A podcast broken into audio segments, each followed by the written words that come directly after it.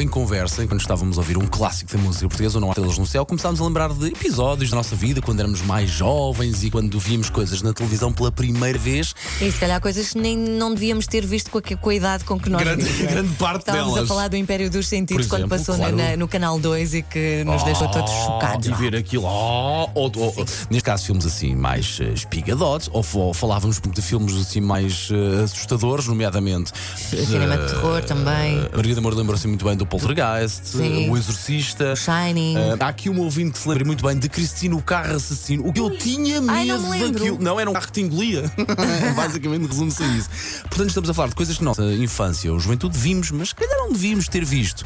Eh, estão a chegar muitas mensagens eh, com belíssimas sugestões e belíssimas Sim, memórias. Já vamos ouvir. memórias. Para já há pouco tocaste num assunto eh, que eu já não lembrava e foi muito bem lembrado, Sandra Ferreira. O O, teledisco desta música. É verdade, isso porque estávamos aí a ouvir um ouvinte que também, que também lembrou este, o teledisco do Manei e, claro, tivemos que, que ir ver, voltar a ver o teledisco, já não me lembrava, e é muito, modernaço para a altura, não é? Sim, sim. Assim, e eles tem. transformavam-se em quase eh, Em co- coisas de com bonecos. bonecos de computador e Sim. nós ficámos assustados a ver aquilo e era de facto muito à frente. Muito à frente, eh, em a altura. 1982, para aí. E